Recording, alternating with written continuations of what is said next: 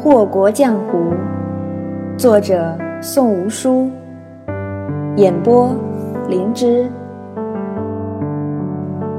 第十六章：呆鸠占鹊巢。柳灵玉别的也不见得很好，眼神儿是尖了点儿，可那跟她的耳力完全没法比。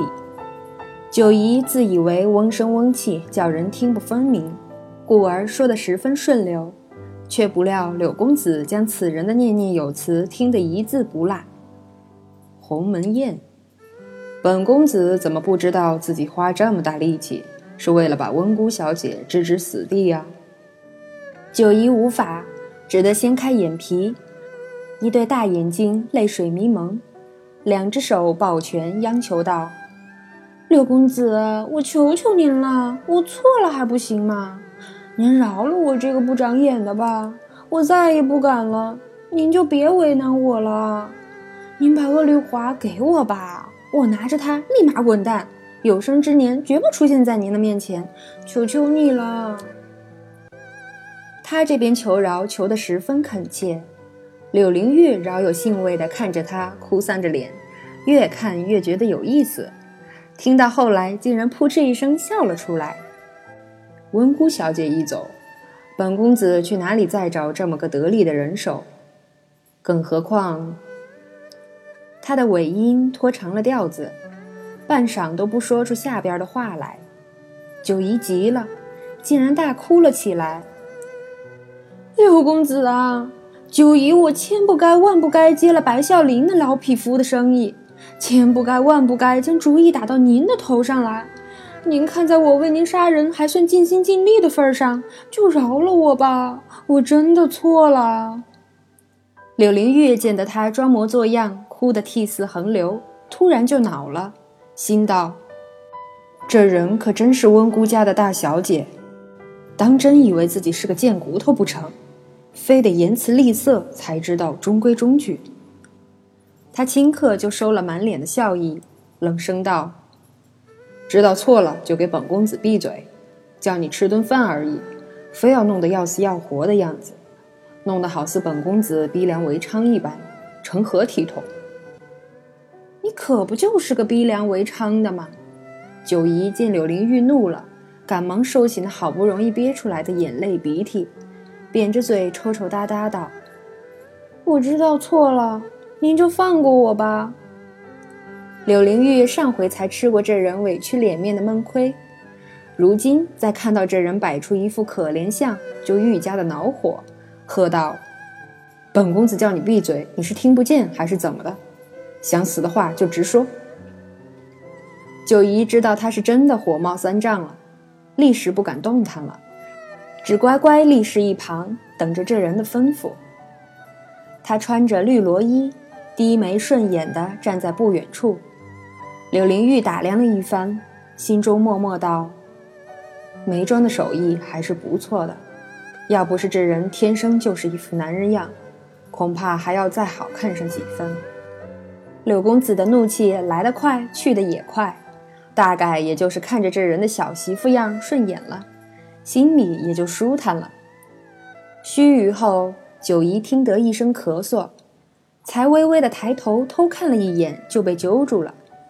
柳灵玉冲他招了招手，道：“过来，坐这儿。”九姨看了看柳灵玉所指的地方，暗想：坐在他的右手边上，要是他一不高兴，举起筷子那么随便一戳，指不定我就一命呜呼了。你要是再愣在那处，本公子保证你脑袋立时变作刺猬。九姨那对招子闪着光，眼神儿一直不停的在筷子和他身上游移。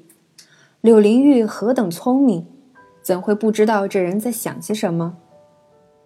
而九姨被他一语道破心思，想了想脑袋上插满银针的惨状，二话没说就飞速坐下，脚上的踏云诀约莫使上了十乘十的功力。柳灵玉看着他不声不响坐在自己的手边，笑了笑。这人不说话的时候还是挺乖巧的，甚好甚好。于是温和道：“早这么乖巧不就行了？非得本公子动怒才肯听话。”他的嗓音本是十分清冷的，可说着这话的时候，很是体贴宠溺。九姨不知柳公子这般变脸变声是为了什么，只觉得脊梁一冷，浑身的汗毛都竖了起来。柳灵玉见他周身一僵，笑得越发欢畅了，摩挲着手炉道：“别怕，本公子能对你做什么？还不就是吓唬吓唬你？你能对我做什么？你什么不能对我做啊？”九姨心中大骇，却又不敢看他。只垂手闷声道：“我不怕，我知道错了，我真的错了。”他那般絮絮叨叨的，柳灵玉听着觉得烦，手一伸便抬起了他的下巴，一双眼睛阴恻恻的看过来，道：“本公子不是说了吗？叫你闭嘴，你听不懂吗？”九姨欲哭无泪，这美人儿今日是受了什么刺激不成？不就是知道自己是温姑名仪吗？那又怎么样啊？在他面前，温姑家算个屁呀！眼见着九姨有口难言、欲辩不得的样子，柳灵玉松了手，心里想着：这人还是狗腿的笑一笑比较好看。至于那什么温姑家的大小姐，还是算了吧。指了指面前的菜肴，柳公子一本正经地说道。即使请九姑娘来吃饭，那九姑娘也就不必客气了，可着自己喜欢的来吧。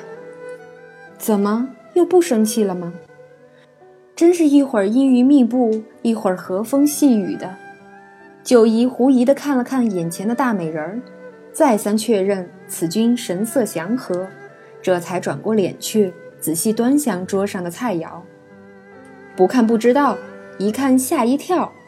三张满满摆放了碗碟的长桌上，竟然全是冷盘。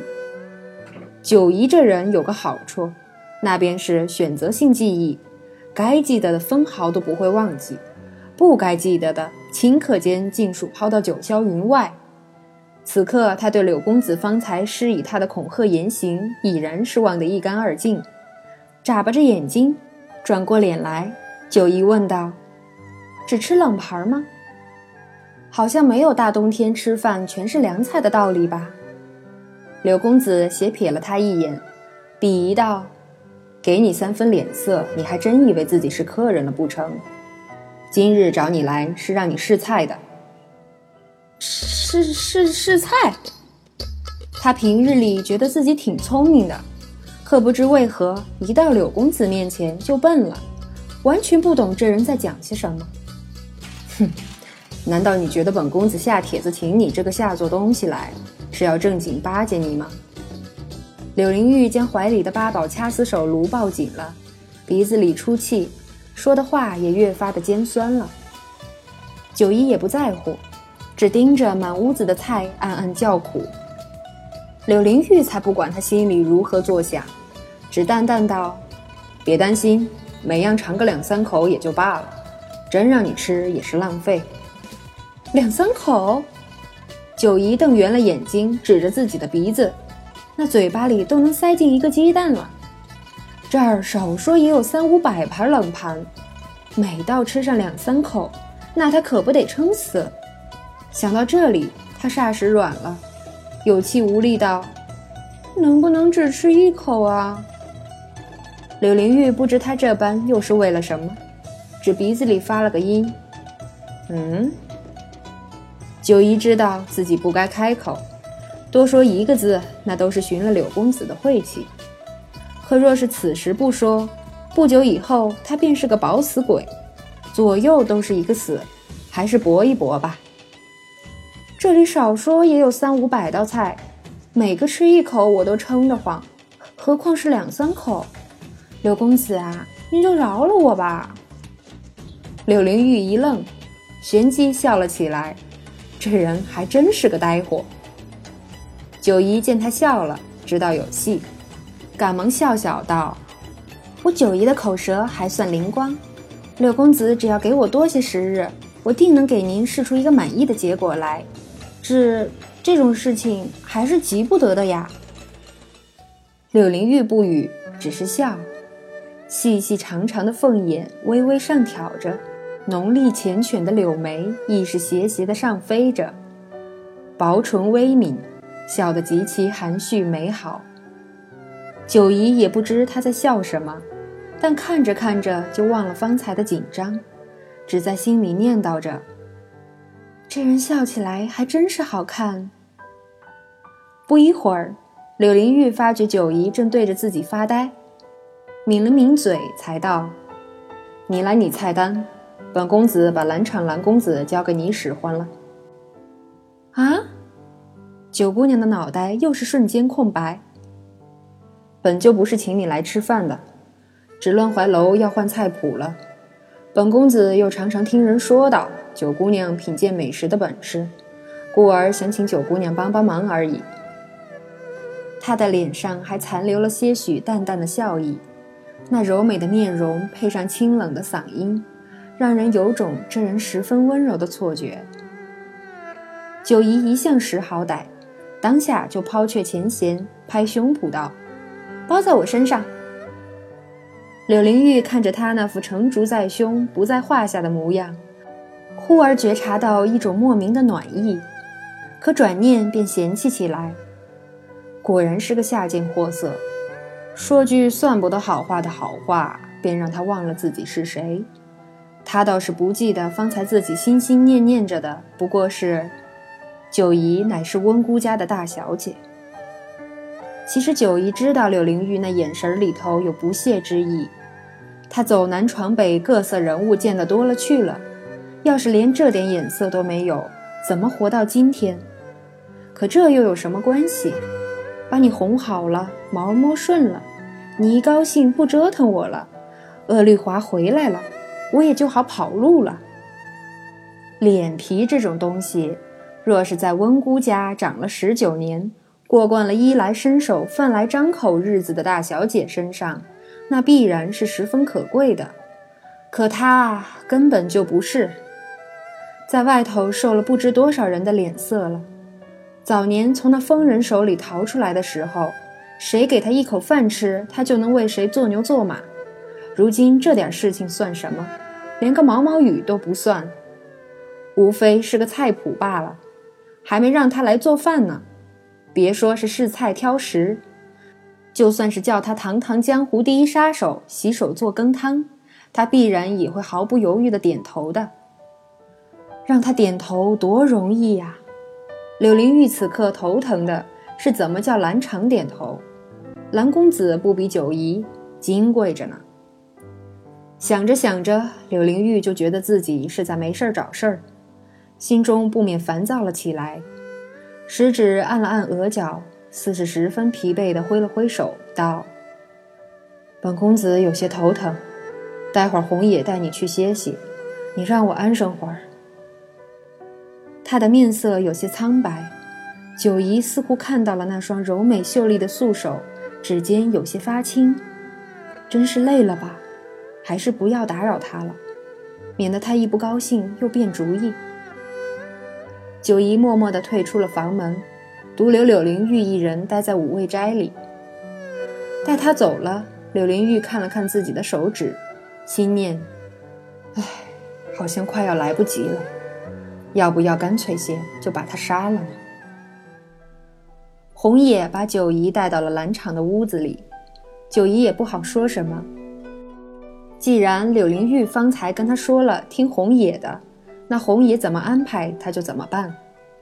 但蓝场不乐意了，嚷嚷道：“凭什么让他住我屋里啊？”